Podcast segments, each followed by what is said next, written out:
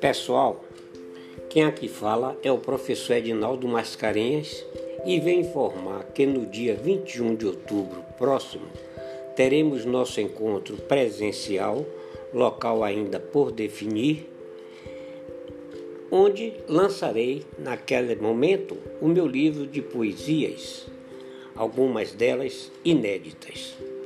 Aproveito o momento para apresentar este soneto criado ontem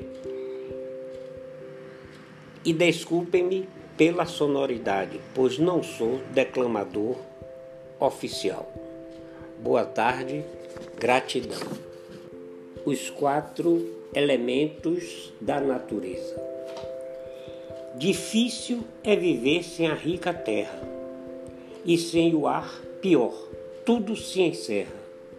E o fogo que arde também alimenta, e a água que jorra outras vezes é lenta.